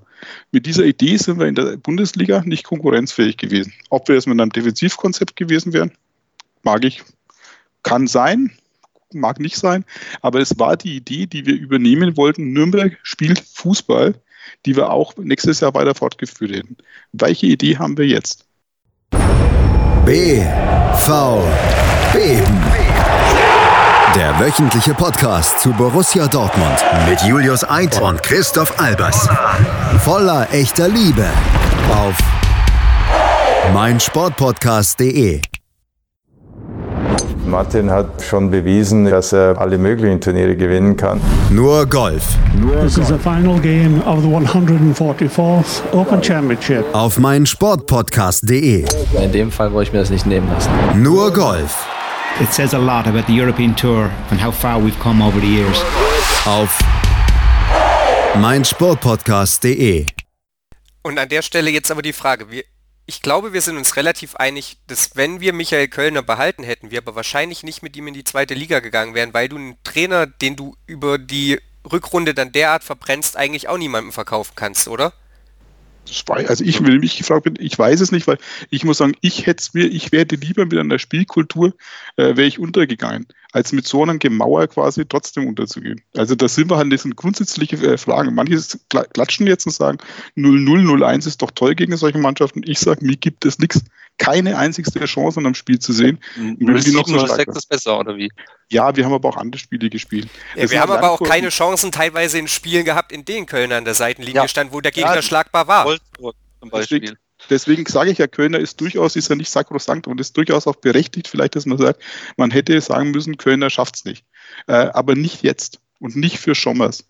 Ähm, also was, dann, äh, im, dann im Winter. Und dann auch auch ein Trainer, der vielleicht irgendwelche Ideen mitgebracht hätte, die uns auf diesem Konzept Nürnberg spielt Fußball weitergebracht hätte. Aber in dieser Saison hat keiner gesagt, toll, Nürnberg spielt Fußball. Also das war. Das ist nicht wahr. Das ist nicht wahr, wenn du dir die ersten Spiele anschaust. Äh, die waren gut, äh, ja, aber dann war es vorbei. Ja, weil ja. man halt klar, da hat er aber viele Gründe, aber das, das, ist ja gar nicht jetzt die Frage des Aufarbeiten. Wie, worum geht es jetzt momentan? Wofür steht Schommers? War der, war der Wechsel richtig? Ähm, und lassen wir Kölner aus dem Spiel. Kölner ist jetzt schon Geschichte beim Nürnberg. Ähm, aber jetzt einen Trainer, zu, äh, zu verpflichten oder, oder einzusetzen, der für nichts steht an Fußball, keinen Sportvorstand zu haben, ist für mich eine Bankrott. Aber ist das überhaupt wichtig? Das ist halt auch ein bisschen respektlos zu sagen. Ist es, überhaupt, ist es überhaupt ja. wichtig, äh, zu sagen, wofür steht Boris Schommers, wenn wir doch die ganze Zeit davon reden, der Verein 1. FC Nürnberg, der hat sich einer Idee verpflichtet und diese Idee gilt es in der neuen Saison wieder aufzunehmen. Aber die kannst du doch erst dann aufnehmen, wenn du, wenn du äh, handelnde Personen hast. Du hast, äh, du hast keinen Sportvorstand. Wer soll denn diese Idee durchsetzen? Wer soll mit, mit zukünftigen äh, Neuzugängen sprechen? Äh, wer soll mit den, mit den Spielern, die jetzt da sind, sprechen? Äh, bevor eben Vereine wie Freiburg, wie Mainz äh, an, an unsere Spieler rantreten. Das, da ist ein, ist ein komplettes Vakuum im Moment. Und dieses Vakuum äh, das ist das Beschissenste, was dem Ja, Verein aber kann man da jetzt nicht kann. auch argumentieren, dass eben, wie Stefan sagte, Andreas Bornemann sich nicht mehr der, dieser Idee dem Verein verpflichtet gefühlt hat, sondern seiner Loyalität gegenüber dem Trainer und seinen Prinzipien. Und dass man jetzt, man kann doch auch die Argumentation mal so aufziehen, diese Aufsichtsratssuche dauert so lange, oder die, die Suche des Aufsichtsrats des Sportvorstandes dauert so lange, weil man eben genau denjenigen finden möchte, der zu dieser Idee passt. Also die Bewerbung stapelt sich, was man gehört hat. Ähm, und dass, dass jetzt aktuell ein Vakuum da ist, ist, war natürlich klar, aber lieber suchen sie jetzt, ich glaube, so wie man es heute gehört hat, nächste Woche sollte der neue Sportvorstand vorgestellt werden, wer das dann auch immer sein mag. Lieber dauert die Suche halt dann noch vielleicht eine Woche länger, als äh, äh, jetzt äh, hoppla hopp irgendeine Schnelllösung zu finden. Ich glaube, dass der Aufsichtsrat schon genau um dieses Problem weiß und dass der da bemüht ist. Also ich war in den vergangenen 20 Jahren noch nie von einem zum Aufsichtsrat so überzeugt wie, wie aktuell, weil sie halt auch in den letzten Jahren, auch mit der Entlassung Barders, mit der Entlassung Voice, ähm, das richtig getimt haben, ähm, da richtig gehandelt haben, mit Mesken Topmann verpflichtet haben, meines Erachtens, wo ich heute noch nachtraue, dass der weg ist. Ähm, mit Bornemann eigentlich auch in der damaligen Situation die richtige Entscheidung getroffen haben und jetzt muss man ihnen halt auch mal zugestehen oder zutrauen, dass sie da die richtigen Entscheidungen treffen. Dass jetzt aktuell ein Vakuum ist, aber ist klar, aber es sind noch, glaube ich, zehn Spieltage zu spielen. Das ist noch ein bisschen Zeit bis Saisonende. Und wenn der, wenn der neue Sportverstand in der nächsten Woche kommt und seine Arbeit aufnimmt, dann ist das, glaube ich, noch von der Zeit her ausreichend, meines Erachtens. Wobei ich jetzt schon mal ketzerisch fragen muss, wenn man einerseits argumentiert, ähm, dass ähm, Bornemann eben genau der Falsche war, weil er quasi zu sehr Nibelungentreue am Trainer geschworen hat, äh, Kölner auch der Falsche war, ähm, für eine, für eine Bundesliga-Saison Mieski quasi schon von Anfang an nicht zu halten war, aber man von Anfang an wusste, dass er quasi nur ein Teilzeitbeschäftigter in Nürnberg sein würde, weil es ihn die ganze Zeit weggezogen hat dann muss man die, die Entscheidungen vom Aufsichtsrat durchaus mal kritisch hinterfragen, weil sie ja offensichtlich auf die drei falschen Leute gesetzt haben. Ja, auf Meske haben sie ja mit richtig. Der Meske ist ja von selber gegangen, hat ja niemand so gesagt, Meske ja, aber, das, das, aber sein Vertrag ist auch noch verlängert worden, wo, wo Meske eigentlich schon äh, die ganze Zeit immer ein bisschen äh, damit spekuliert hat, wegzugehen. Ja, kokettiert hat, ne? Genau. Aber das ist auch vollkommen egal. Was, was also willst du da dem Aufsichtsrat vorwerfen? Meske ist ja auch Den hat ja auch noch keiner Nürnberg am Nasenring gezogen, der ist ja freiwillig gekommen. Ja, aber dann, alle drei sind dafür nicht mehr da. Und jetzt frage ich mich natürlich genauso, wie will denn der Aufsichtsrat, der selber, wie er selber auch sagt, keine Ahnung vom Fußball hat, also zumindest nicht vom Profisport, jetzt den richtigen finden. Äh, wie, mit welcher Expertise tun sie denn das?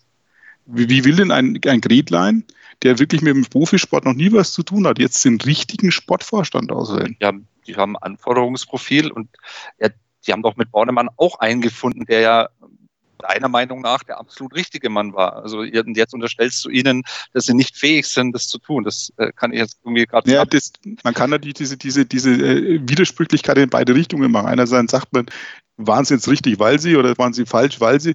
Ähm, kurzum, wir haben auf jeden Fall keinen Sportvorstand und offensichtlich war bisher die Entscheidung wohl falsch. Aber ähm, ist ja egal, ich verstehe es halt nun mal nicht und ich, das ist auch der ganze Grund und ich möchte mich da auch nicht, äh, wie gesagt, das sage ich nochmal an der Stelle sehr deutlich, äh, auf eine Kölner Scha äh, Jüngerschaft äh, reduzieren lassen. Ich sage, jetzt zu wechseln, mitten in der Saison, ist nach wie vor für mich ein kapitaler Fehler, der uns nächste Saison, wenn es schlecht läuft, in Abgrund der zweiten Liga führen wird. Und ich glaube, da bin ich nicht der Einzige, der das ungt. Mit der Argumentation von Markus, weil wir jetzt nichts machen können, was die wichtigen Grundlagen für nächste Saison gewesen wären, was wir eigentlich, so hat es ich immer verstanden, eigentlich vorhatten, Konsolidierung in der ersten Liga mit dem Inkaufnahme der zweiten Liga, um nächstes Jahr einen Schritt weiter zu sein, was ich jetzt nicht sehe.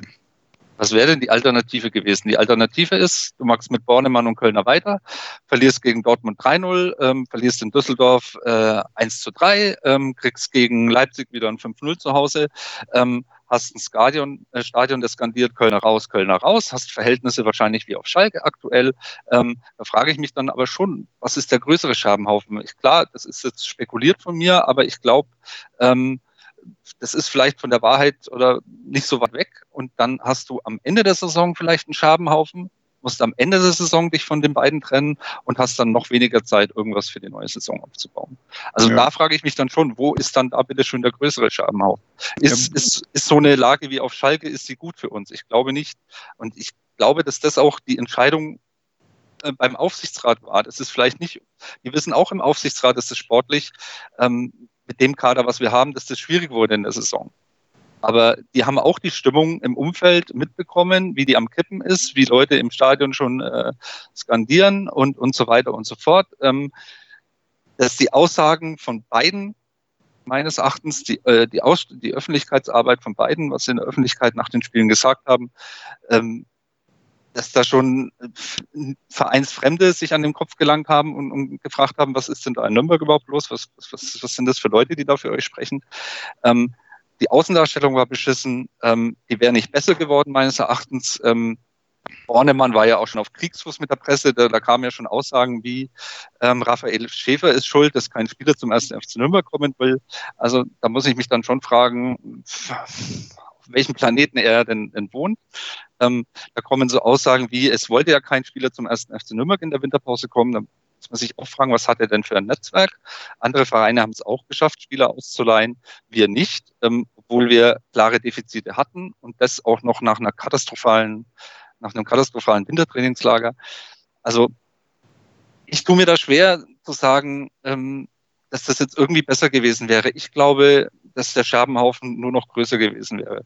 Und das ist klar, für mich kam der Wechsel auch zu spät. Ich gehe da auch gerne mit. Man hätte äh, da früher reagieren sollen. War aber schwierig, wie wir es schon mehrfach besprochen haben. Ähm, und lieber ein Ende mit Schrecken als ein äh, Schrecken ohne Ende. Also mehr kann ich dazu jetzt auch nicht mehr sagen. Wobei man sagen muss, ich wüsste jetzt nicht, warum, warum der Vergleich mit Schalke, äh, da Schalke macht ja genau das gleiche wie wir, mit den gleichen fatalen Auswirkungen. Die haben jetzt die auch keinen Vorstand mehr. Die halten jetzt aber an Tedesco fest und ja, er wurde aber schon nur, mit Bierbechern beworfen. Also ja, gut, da muss man was, aber man muss schon sagen, es ist meines Wissens nach aber gerne wieder schlecht, aber ich habe zumindest weder über die Medien, also zumindest außer die Nürnberger Lokalmedien, die übergeordneten Medien, nichts von einer kippenden Stimmung in den Stadien bisher gehabt. Ich habe keine Kölner Rausplakate gesehen. Es gab wohl vereinzelte Pfiffe, auch vereinzelte Unmutsäußerungen. Das ist auch richtig, auch vollkommen berechtigt. Aber es ist nicht so, die Ultras standen meiner Ansicht nach vollkommen hinter der Mannschaft Mannschaft und auch unter dem Trainer. Ich hätte es nicht gemerkt, dass irgendwo ähm, eine, eine gekippte Stimmung, eine giftige Stimmung im Nürnberger Stadion gewesen wäre, während Kölner da war. Also die Wahrnehmung habe ich nicht aus der Distanz mitbekommen und wurde auch nicht über die Medien, über die überregionalen wiedergespielt. Das war ja zum Teil nicht mal, nicht mal in Hamburg beim Pokalspiel so. Und, und das war ja, da sind wir uns, glaube ich, alle samt einig, das schlimmste Spiel, was wir in dieser Saison hatten. Ähm, aber da hat sich der, die, die Wut, die sich von den, von den Rängen entladen hat, weniger in, in Richtung Trainer äh, entladen, sondern, sondern an dem Tag mehr an die, an die Spieler, weil das Publikum da, äh, glaube ich, schon äh, so ein bisschen auch ein Näschen dafür gehabt hat, äh, dass die Spieler an dem Tag einfach, dass das pure Arbeitsverweigerung war. Und, äh, und äh, ja, also ich, ich, ich sehe das eben auch nicht mit dieser, mit dieser Kippenstimmung. Das ist, äh, wir haben, wir haben alle, also ich, ich kann es jetzt nur von meiner Blase sehen, äh, ich habe um mich herum jede Menge Leute gehabt, die, äh, die schon länger den, den Kopf des Trainers äh, gefordert haben. Aber in der, in der breiten Öffentlichkeit habe ich das nicht gesehen. Im Gegenteil, äh, es ist ja, wir, wir waren ja überall äh, in den Medien auch drin, dass sie, dass sie den FCN dafür gelobt haben, dass sie, dass sie eben äh, trotz Misserfolg äh, ihr Ding weiter durchziehen. Und äh, ja, ich finde es schwierig. Selbst, selbst in den lokalen Medien kann ich sagen, oh, also ohne dass wir jetzt einen Namen machen, äh, gab es auch keine regionalen durchgängigen. Es gab durchaus auch Vertreter in den regionalen Nürnberger Medien, die nicht von, von einer Kölner Dimension ausgegangen sind. Das waren unter, dem Strich waren es vier, fünf ähm, Journalisten, äh, die mit Kölner überhaupt nicht zurande kommen. Richtig war, dass in den sozialen Medien die Stimmung gegen Kölner massiv gekippt war. Das ist aber nicht, wie wir selber wissen, repräsentativ für die breite Mehrheit. Und was weiteres kann ich nicht belegen. Nochmal ganz kurz zu diesem äh, zu dieser Stimmung im Stadion. Äh, wenn ich im Stadion war, hatte ich oftmals aber den Eindruck, dass äh, die Ultras nicht unbedingt Michael Kölner nach dem Spiel gefeiert haben, sondern eben die Mannschaft. Und das ist. Ja, aber es war nicht gegen, ja, dann ging es richtig. Sie haben sich selbst und die Mannschaft gefeiert, aber es war keine gegen-Kölner Stimmung. Halt. Ja. Zumindest habe ich sie nicht wahrgenommen. Also ich habe schon so wahrgenommen, dass, dass da die Stimmung wirklich so wo es Richtung dieses Hannover-Spiel äh, ging. Also jeder hat halt gehofft, es, ich glaube, dass jeder gehofft hat ähm, mit dem Rückrundenauftakt, dass es besser wird. Aber es wurde halt nicht besser. Es wurde abstruser wurde es eigentlich nur noch. Es, es genau die gleichen Wechselspielchen gab es wieder, die kein Mensch verstanden hat. Also wirklich mit keinem, den ich geredet habe, der das irgendwie verstanden, warum rein von der Tribüne in die Startelf kommt und dann beim nächsten Spiel auf der Bank hockt, dann im übernächsten wieder auf der Tribüne, dann wieder in der Startelf. Äh, das war ja mit vielen, es war halt für den, für den Fan für den Außenstehenden war das ja nicht mehr nachvollziehbar, was da passiert. Und dann verlierst du die Spiele. Und ähm, klar, dann wird die Stimmung unruhig. Und ähm, ich habe das schon so wahrgenommen, dass ähm, äh, die Leute das langsam nicht mehr für voll genommen haben. Auch die Aussagen dann nach dem Spiel, die, die, die zum Ende der, der Vorrunde schon immer hanebüchender wurden. Also das, das konnte man ja alles nicht mehr für voll nehmen. Und ich glaube schon, wie ich auch vorhin gesagt habe, wenn das so weitergegangen wäre, du hättest weiter verloren und ähm, dann hättest du 5-0 gegen Dortmund verloren und dann hätte wieder Michael Kölner nach dem Spiel gesagt, dass das die besten 20 Minuten in der Saison waren, wo du halt kein Gegentor bekommen hast oder was weiß ich. Da langt sich doch jeder an den Kopf. Ja gut, aber darf, darf man jetzt ja. mal auffragen, warum Misicjan quasi jetzt plötzlich auf der Bank sitzt und ein Kerk, der vorher vollkommen desaströs gespielt hat, ähm, plötzlich Stammspiel wieder reinkommt, ein Kubo Stammspiel, der genauso schlecht spielt wie vorher und dann, ja. dass sich ein Schommers nachher hinstellt und sagt so nach dem Motto, es ist nicht davon auszugehen, es ist möglicherweise davon auszugehen, dass wir jetzt eine Siegesserie hinlegen, wo man mal sechs, sieben Spiele am Stück gewinnen. Also was jetzt da der Unterschied zu Kölner ist, das möchte man mir auch mal Ja, der, also der ist schon massiv größer. Also ist können gerne ja. alle nochmal Aussagen durchhören. Aber, aber jetzt, jetzt möchte ich mal ganz, jetzt möchte ich mal ganz ketzerisch sagen, ne? Hätte, hätte, hätte Michael Kölner in der, in der gesamten Vorrunde in der Offensive mit der gleichen Besetzung gespielt, nämlich genau das, was jeder gefordert hat. Wir brauchen, wir brauchen eine, eine, eine richtige Stammelf. Ähm, und er hätte mit Misicjan, mit, mit, mit Kubo, mit, mit Kerk da vorne drin gespielt. Äh, dann hätte doch jeder gesagt, sag mal, ist der Trainer bescheuert? Merkt er nicht, dass die, dass, äh, dass die ihre Leistung nicht bringen? Da muss er doch wechseln. egal wie er es gemacht hat. Es, aber es war ja nie Konstanz da. Wir, wir haben ja. Ja, ist, glaub, aber, aber, aber wenn die Konstanz. hat einer mal schlecht gespielt und er war sofort draußen. Er war sofort. Und das dann für mehrere Spiele. Und dann hat er nichts gespielt. Der hat dann auch wieder nicht so gut gespielt. Der war dann vielleicht das zweite Spiel noch drin. Dann war der auch wieder weg. Und so hat er sich immer durchrotiert.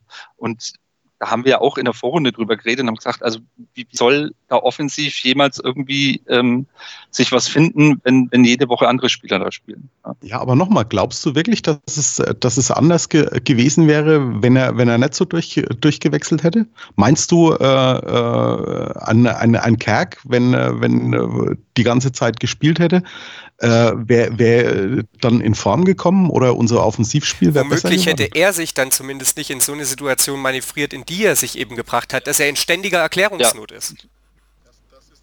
Das, das ist ein Punkt, ne? Der, er ist halt ein sturer Kopf gewesen und hat da sein Zeug durchgezogen. Aber ich sag's auch, du sagst, die tolle Rückrunde, die Rückrunde kann man ja genauso gut argumentieren. Wie fingen wir an? Gegen Hertha BSC zu Hause verloren. Gegen Hertha BSC ist eine starke Mannschaft, hat elf Punkte jetzt in der Rückrunde geholt, ist oben unter den Top 8. Danach gegen Hannover, richtig das Spiel. Wie fing es an? Genauso wie gegen Düsseldorf. Wir kriegen quasi nach fünf Minuten quasi eine rote Karte. Jetzt Moment einmal, ne? Gegen Hannover, da können wir ja nochmal einhaken. Da lässt dann Ishak und den Löwen zu Hause. In einem absolut wichtigen Abstiegskampfduell, in eigentlich dem, in dem wichtigsten Spiel in dieser Startphase, und bringt dann den unerfahrenen Reihen von der Tribüne rein, der dann übermotiviert einen umtritt. Nicht absichtlich, aber der ist natürlich jung, unerfahren, ein bisschen übermotiviert, hat ein schlechtes Timing und kriegt die rote Karte. Da sehe ich auch den Trainer in der Verantwortung, der sich, der mit Absicht einen Löwen, einen unserer, meiner Erachtens, einen unserer besten Fußballer in, der, in dieser Mannschaft, ähm, ähm, zu Hause lässt und einen Ishak zu Hause lässt und dann den reinbringt wieder und der kam ja auch wieder von der Tribüne rein und der schießt dann so einen Bock. Und da ist für mich auch der Trainer in der Verantwortung.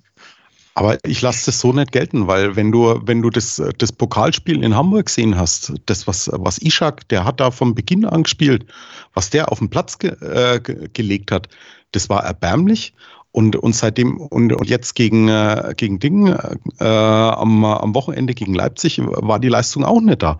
Und, und auch Schommers hat, hat Michael, Michael Ishak draußen gelassen und, und hat Relak spielen lassen. Ähm, über Ishak kann man ja. sich sicherlich streiten, aber warum ich einen und, Löwen nicht mitnehme und, und dann den bei, rein bei, bei, bei Löwen bin ich, bei Löwen gehe ich, geh ich mit dir, aber Löwen hätte ich auch zum Beispiel niemals auf der Sechs spielen lassen, weil er, weil er äh, er, er hat es in der, in der zweiten Liga ein, zweimal äh, in, in, der, in der Defensive gespielt, in, in Teilen des Spiels äh, und hat da, hat da die größten Böcke geschossen. Ich, ich denke noch an das, an das Heimspiel gegen Bielefeld äh, vergangene Saison. Ähm, dann, äh, dann hätte er Löwen zum Beispiel auf die Sechs gestellt, dann, äh, dann hätte er sich so einen Bock erlaubt und dann hätte auch wieder jeder gesagt, Mensch, Kölner, warum lässt du den, den Löwen da spielen? Wir haben, wir haben doch echte Sechser. Ähm, es, es ist schwierig. Äh, er hat versucht und es hat nicht funktioniert, ja. Aber äh, wir können nicht im, im Umkehrschluss äh, davon ausgehen, äh, hätte, hätte er es anders gemacht, wäre es anders gelaufen. Das glaube ich eben genau nicht. Und die beiden Spiele möchte ich auch nochmal einwerfen. Wie gesagt, nach Hertha Spiel, wie gesagt, die eine gute Mannschaft haben, waren wir Mainz wirklich extrem unglücklich verloren, ähm, wo wirklich auch alle begeistert waren, die, die dabei waren, weil sie den, den Verein und auch Kölner gelobt haben für die Einstellung, für die Performance in Mainz. Dann haben wir gegen Bremen einen Unentschieden geholt, was sicherlich in der, auch gegen Bremen aller Ehren wert war, hier 1-1 zu spielen. Dann kam dieses wirklich schlechte Spiel gegen Hamburg, richtig. Dann kam das Hannover-Spiel, wo wir, wie gesagt, uns selbst dezimiert haben, wie gesagt, doch eine unbeherrscht von Bayern. So. Und daraufhin wird er entlassen. Und das sage ich immer so, pff, ja, okay, wie gesagt, Kölner hin oder her. Aber wieso nach diesen vier Spielen? Verstehe ich glaube, aber das ist nicht nur, das zur Entlassung nicht nur das Sportliche, sondern auch die Außenwirkung. Ist meine Einschätzung. Ich weiß nicht, ob es so ist, aber.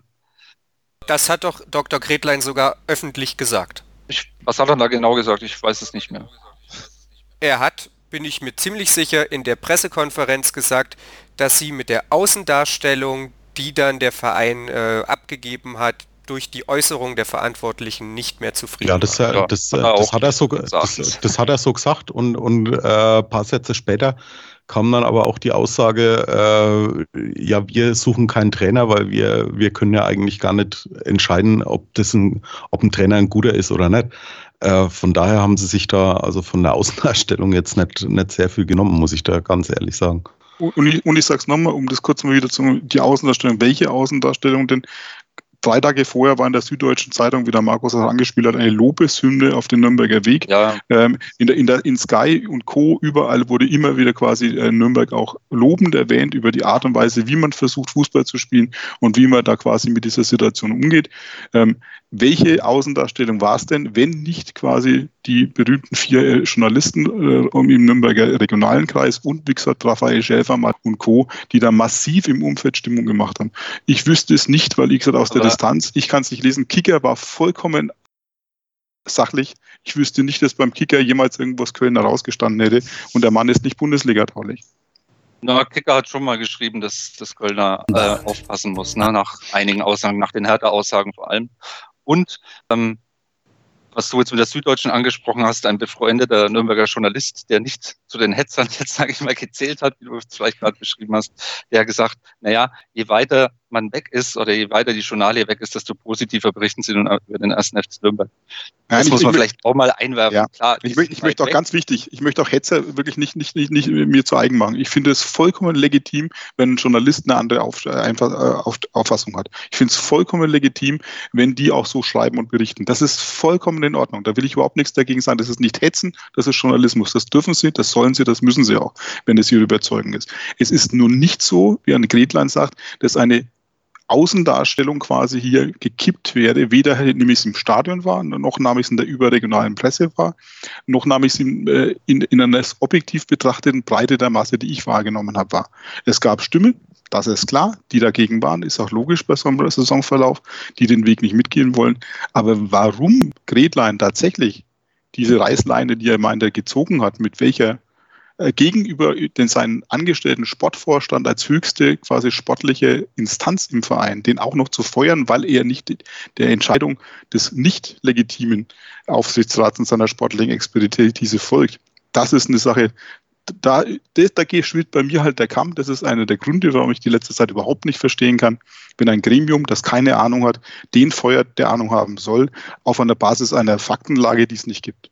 Das verstehe ich nicht das kann man sicherlich kritisieren, aber über die ganzen Probleme, die wir jetzt hier so diskutiert haben, die hat man ja, die hat man schon in der zweiten Liga. Das sind sie bloß nicht aufgefallen, weil wir Spiele gewonnen haben. Ne? Klar, da, da, auch, da, muss die Katze, da muss die Katze ziehen. Spätestens, wie du damals gesagt hast, nach der Äußerung, da hatte ich ja damals schon, schon sehr gestört, äh, das Kokettieren mit dem Rauschmiss, dann hätte man da den Cut ziehen müssen. Jetzt hätte haben wir man den so nicht. Müssen, aber auch, ich meine davor, ich meine, du hast dann natürlich die Spiele gewonnen, aber du, wir hatten davor auch schon, wir das, das unser Heimspiel gegen Fürth, wo er dann von Anfang an den Fuchs aus dem Nichts bringt. Ne? Das war ja auch so ein Ding. Das ging voll in die Hose. Ne? Das war vor dem Fürth-Spiel war Überheblichkeit und dann bringt er den Fuchs und keiner hat verstanden, warum er den Fuchs bringt. Dann macht der Fuchs auch noch ein schlechtes Spiel und du, du machst insgesamt ein schlechtes Spiel und du verlierst 0-1. Ne? Dann hast du auch schon Äußerungen gehabt, ähm, wie nach dem Kiel-Spiel, wo du in Kiel gewinnst und dann hockt sich der Trainer auf die Pressekonferenz und es sind noch drei oder vier Spieltage und gratuliert ähm, äh, dem Kieler Trainer zur Relegation. Also, ne? also den Kielern hat es da den Vogel rausgehauen. Uns war es natürlich irgendwo ein bisschen wurscht. Wir haben das ein bisschen so wahrgenommen, haben gedacht, naja, es war vielleicht nicht so gut, aber egal, wir haben ja das Spiel gewonnen. Ne? Und unter diesem ganzen Spielegewinn, Erfolg, Aufstieg ist, glaube ich, auch viel untergegangen. Und ja, man sagt halt so oft, ne, im, im Erfolg macht man die größten Fehler und dann schaut man halt gerne mal weg. Und jetzt in dieser Erstligasaison haben uns halt aufgrund der, der Voraussetzungen, ne, diese Probleme sind uns halt wie ein Bumerang ins, ins Gesicht geflogen und ja, haben halt jetzt in dem geendet, über, über das wir jetzt hier so kontrovers diskutiert haben. Ich denke, wir ziehen hier mal einen Schlussstrich. Äh, ich möchte nur noch eins anmerken. Diese überregionalen Berichte, die kann man natürlich sehr wohlwollend lesen. Man kann sie natürlich aber auch so lesen, dass da jemand ist, der ist ein bisschen liebenswert, aber der ist vor allem auch unglaublich dämlich. Äh, das schwang für mich da immer so ein bisschen mit durch, aber äh, das soll jeder für sich selbst entscheiden, egal ob das bei Elf Freunde oder in der Süddeutschen war. Die sind halt, sind halt weit weg einfach. Ne? Und das ist halt von außen, von außen auf diese Glaskugel erst FC Nürnberg drauf geguckt. Da kann man ihnen aber auch ja, keinen Vorwurf machen. Wie dem auch sei. Ich denke, wir haben zwei Sachen heute gelernt. Äh, zum einen, wenn man den Trainer entlassen wollte, dann hätte man das eher tun sollen. Darin sind wir uns, glaube ich, einig gewesen. Und etwas, das wir nicht angesprochen haben, aber was vielleicht als Quintessenz darunter steht, dass der erste FC Nürnberg ein Vorstandsproblem hat, nämlich äh, ja, dass es einfach einen Vorstand zu wenig gibt. Darüber hatten wir schon mal im Zuge des Trainerwechsels gesprochen, äh, bezüglich Handlungsfähigkeit, wenn man eben einen entlässt. Wir sind schon unfassbar weit fortgeschritten in der Zeit, werden uns aber gleich trotzdem nochmal melden, werden dann vorausblicken auf das Spiel bei der TSG Hoffenheim und werden natürlich unser allseits beliebtes Tippspiel durchführen. Calcius Jamo Neu. Der Serie A Talk. Jede Woche neu. Mit Sascha Baharian, Kevin Modena und René Steinhuber. Ob die Abwehr Serie A Niveau hat, lassen wir einfach mal dahingestellt. Höre alles, was den Tifosi der italienischen Eliteklasse bewegt. Auf meinsportpodcast.de. Challenger Corner. Der Tennis-Podcast mit Florian Herr und Andreas Thies. Alles rund um die Turniere unterhalb der ATP Tour. In Zusammenarbeit mit tennistourtalk.com. Challenger Corner auf meinsportpodcast.de. Abgesehen von irgendwelchen Rückblickssendungen sind wir, glaube ich, mittlerweile längst bei der ähm, ja, ausführlichsten Total Beklubbt Ausgabe aller Zeiten angekommen. Wir mussten ausführlich nochmal über Michael Kölner sprechen, über Boris Schommers, über all das drumherum, das im Zuge dieses Trainerwechsels dann vonstatten ginge. Aber ich glaube, wir haben ein bisschen äh, ja, die Positionen dargestellt, ein bisschen klar Schiff gemacht und wollen jetzt mal wieder in die unmittelbare Zukunft blicken. Und die ist am Sonntag um äh, 15.30 Uhr dann letztens angesetzt. Da gastiert der erste FC Nürnberg bei der TSG Hoffenheim und damit ja, beim aktuell nur Tabellen 9. Äh, Hoffenheim äh, spielt sehr, sehr oft Remis, aber nichtsdestotrotz ist es kein Geheimnis, dass das eine Mannschaft ist, Markus, die jede Menge Qualität mitbringt und vor allem auch einen jungen Trainer an der Seitenlinie hat, der äh, auch jede Menge Qualität mitbringt und ähm, Boris Schommers und sein Defensivkonzept vor das ein oder andere Problem stellen wird. Ja, das wird, äh, glaube ich, ein ähnliches Spielchen werden wie jetzt gegen Leipzig. Ähm, Hoffenheim hat einfach enorm viel, viel Qualität. Äh, sie, haben, sie haben einen Trainer, der eine, einen eindeutigen Plan hat. Äh, der geht nicht immer auf. Das ist äh, auch richtig. Ähm, Sie haben, sie, haben, sie haben viele schnelle Spieler, sie sind in der, in der Offensive auch äh, sehr gefährlich, haben mit Joey Linton einen Spieler, nachdem sich äh, viele große Vereine in Europa die Finger lecken. Da bin ich mal gespannt, ob unser Defensivkonzept äh, entsprechend so greift. Ähm, allerdings ausrechnen tue ich mir da äh, ehrlich gesagt überhaupt nichts, weil eben auch bei uns in der die Offensive bislang äh, enorm unterm, äh, unterm Radar läuft. Und von daher, ja, ein bisschen ausgrooven aus der Liga, glaube ich. Ja, Abschiedstour könnte man es dann auch nennen. Alex, äh, Markus hat schon so ein paar Punkte angesprochen. Sie haben äh, nicht nur einen gefährlichen Offensivspieler, Joeliton, äh, ja, wird von halb Europa gejagt. Dazu haben sie mit Kramaric jemanden, der durchaus auch weiß, wo das Tor steht. Äh, das wird wahrscheinlich das, das nächste Spiel, wo nur über Mauern was geht.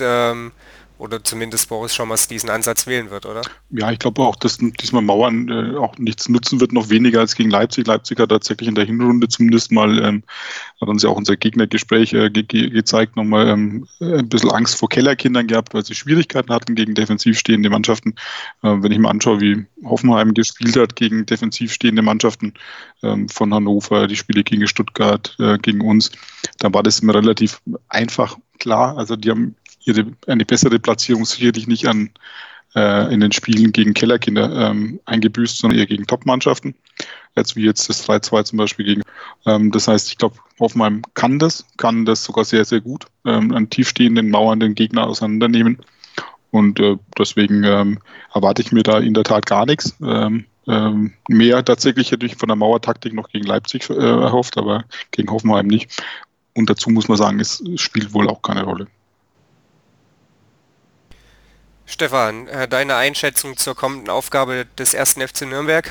Ja, ich denke mal, wir werden ähnlich spielen jetzt wie gegen Leipzig. Wenn ich schon mal jetzt über die drei Spiele einschätze, wenn ich mir den Gegner angucke, die sind zwar bloß Neunter, haben aber, wie du schon sagtest, sehr viele Unentschieden auf dem Konto, haben sie ein bisschen Pech gehabt. Ähm, aber ich sehe sie ähnlich spielstark wie die, wie die Top 5 auf jeden Fall.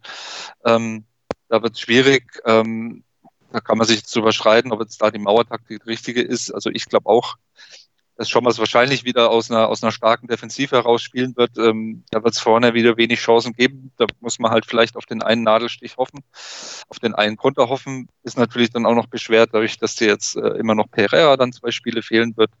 Ähm, ja, aber das ist auch so ein Gegner wieder, ist halt undankbar jetzt. Ähm, wir haben jetzt eigentlich zwei starke Gegner vor der Brust, da wird schwer zu punkten wie auch gegen Leipzig, wenn wir, wenn wir in Hoffenheim einen Punkt holen, dann ist das schon ein Erfolg für uns. Und ja, ähm, ausgrooven fand ich einen, einen schönen Begriff von Markus gerade eben.